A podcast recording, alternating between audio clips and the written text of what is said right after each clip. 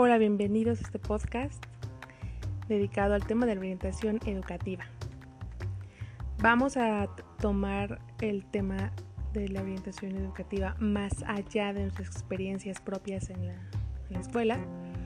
Eh, principalmente lo vamos a, vamos a pensar cómo podemos dirigirlo a una realidad en México. Empecemos por qué es la orientación educativa.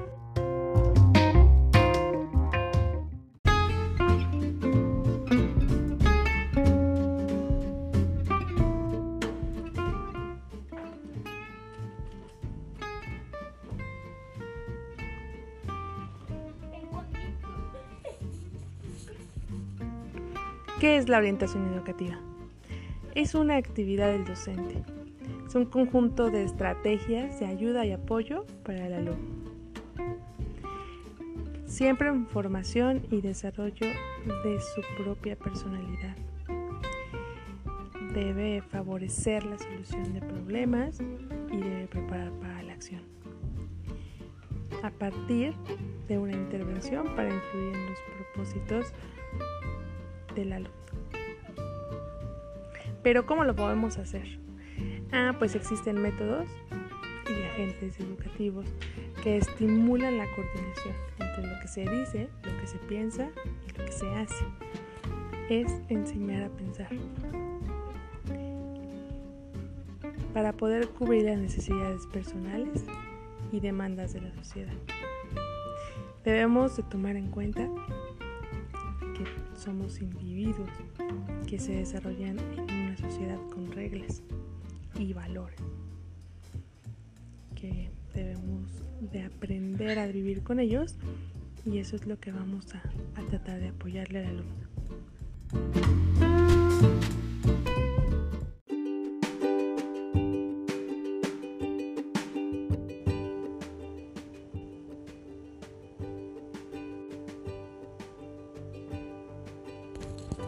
¿Quién ejerce la orientación educativa en un centro? Bueno, pues hay grupos de especialistas que actúan como mediadores de conflictos, facilitan el proceso de negociación para buscar la solución a los problemas. El docente tiene un papel muy súper importante porque es el más cercano al alumno, entonces tiene mucha información, tiene un cúmulo de aprendizaje, tiene facilidades de investigación eh, para, para lograr una valorización del conocimiento que tiene el alumno para poder prevenir o acompañar según las actitudes que, que él observe en algunos de sus alumnos. Y puede ser una guía, puede ser un apoyo, puede ser una ayuda que necesita en un momento determinado el alumno.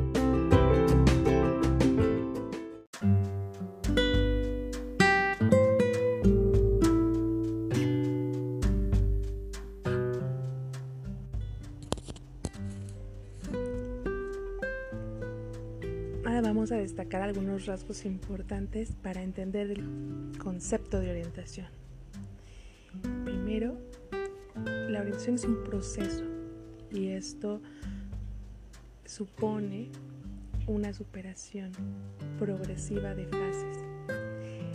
Em, no es una intervención en un momento nada más, sino que debe de ir contemplando el desarrollo y lo que esperamos obtener de esa intervención es un proceso que lleva tiempo. Em, es un proceso de ayuda. El psicopedagogo coopera con otros miembros del sistema educativo, con los que hablábamos ahora, que es un equipo. Necesitamos comprender, necesitamos interpretar mejor la realidad del alumno. Principalmente nos atañe el alumno mexicano. La orientación es continua, necesita llevar a cabo un seguimiento durante todo el proceso de la escolarización. Y la orientación también va dedicada a todas las personas.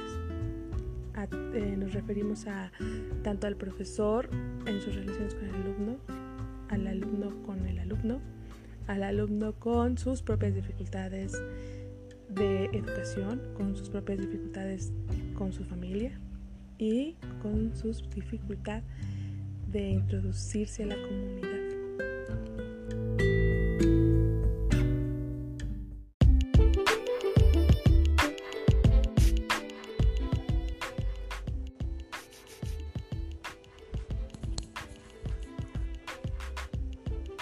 Únicamente vamos a hacer un espacio para puntualizar la convivencia educativa y lo importante que es enseñarle al alumno a convivir en sociedad, el aprender a respetar, el aprender a tener actitudes positivas, a aceptar y asumir los procesos democráticos propios de una sociedad. Hay que preparar al alumnado para llevar una vida social adulta, satisfactoria, autónoma, que en concepto se escucha complicado, en realidad es tratar de introducirse al área de, em, con el tiempo va a ser al área del trabajo y tratar de convivir en compañía de otros, de de vivir de manera pacífica y satisfactoria contigo mismo.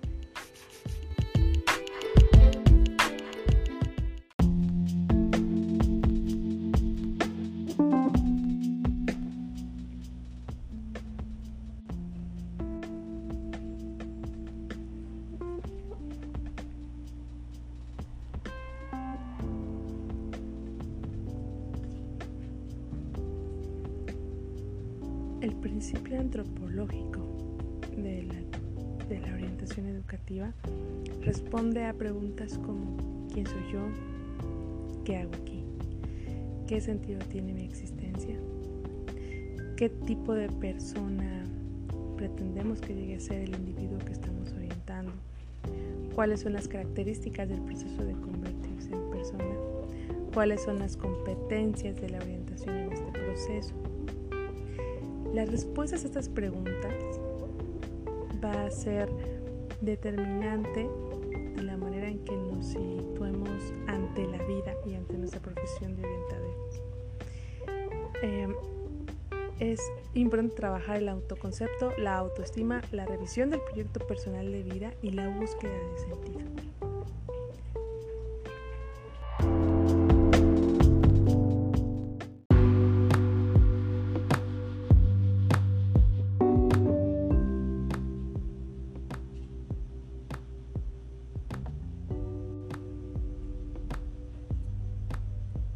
El segundo principio de la orientación que vamos a ver es el principio de prevención.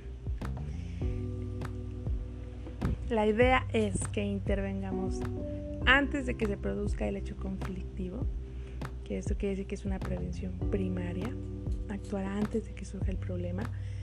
La prevención secundaria también es importante para actuar en cuanto aparece el problema, no dejar que se haga más grande de lo que, de lo que debe, y la prevención terciaria también actúa ofreciendo un tratamiento y rehabilitación ante el problema que ya se desarrolló. En cuanto al siguiente principio de desarrollo, tiene que ver en cuanto a definir cuáles son los tres proyectos fundamentales en el que se puede sostener el progreso de la humanidad. Eh, por un lado, algunos autores enumeran la libertad, la felicidad y la dignidad. Por libertad podemos entender que aunque el ser humano nace sometido a todo tipo de determinismos, a un proyecto de liberación en una sociedad dirigida, aspira siempre a la autonomía y a su capacidad de decidir. En otro, en otro aspecto, la felicidad es la propia de un ser esencialmente social es la armonía, la satisfacción de sus dos grandes motivaciones, el bienestar y la grandeza. Por otro lado está la dignidad.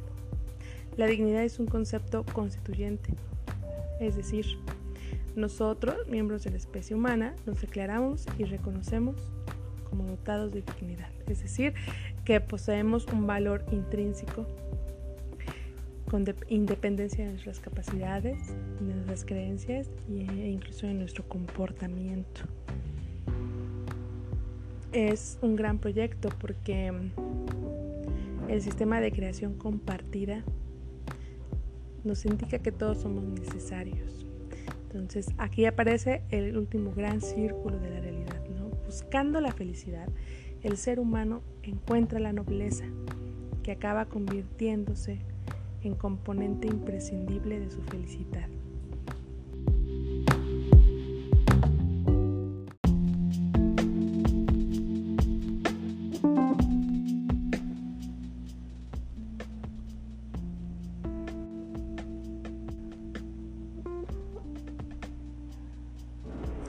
¿Cuáles son los objetivos de la orientación educativa?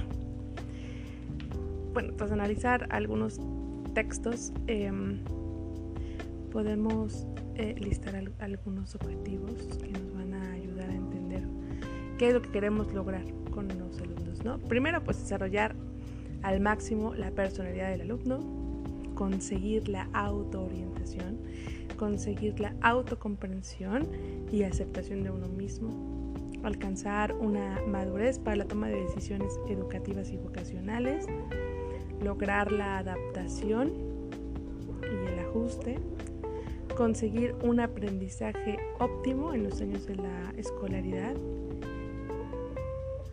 eh, de acuerdo a, los, a la personalidad de cada uno de los alumnos.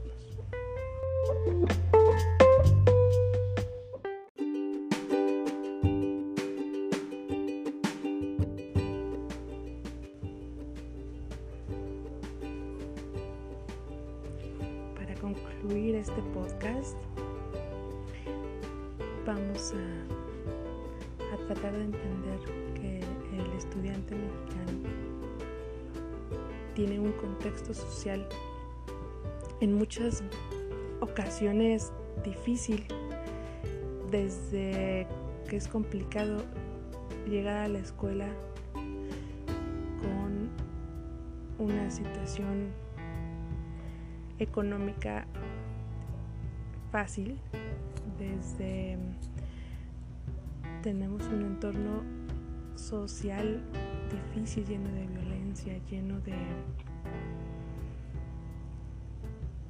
de muchas demandas, tratándose de hombres y tratándose de mujeres. Cada, cada uno de los sexos tiene sus complejidades en cuanto a lo que se espera de ellos, considero que la orientación educativa debe ser muy educada. Nosotros debemos que estar muy informados en el contexto en el cual vamos a trabajar con ellos y tratar de dar herramientas para que ellos puedan tener un desarrollo escolar sano y acepten la convivencia y no decidan tener un desarrollo social negativo. Es decir, que, se, que tomen las mejores decisiones educativas y vocacionales para que podamos alejarlos de la violencia que se vive y de un futuro dedicado a la delincuencia o, alguna adicción. Por eso es muy importante, creo que en nuestro contexto social, tener una conciencia de lo que nosotros pretendemos lograr en un centro educativo. De cualquier lado que nos toque, desde una escuela de paga hasta una escuela pública. Todos tienen sus sus problemáticas y tenemos que ser mucho más eh, em, listos para poder enfrentarnos a, a lo que se espera en una realidad social como la que estamos viviendo. Pues muchas gracias, espero les haya gustado este podcast y los espero en el siguiente.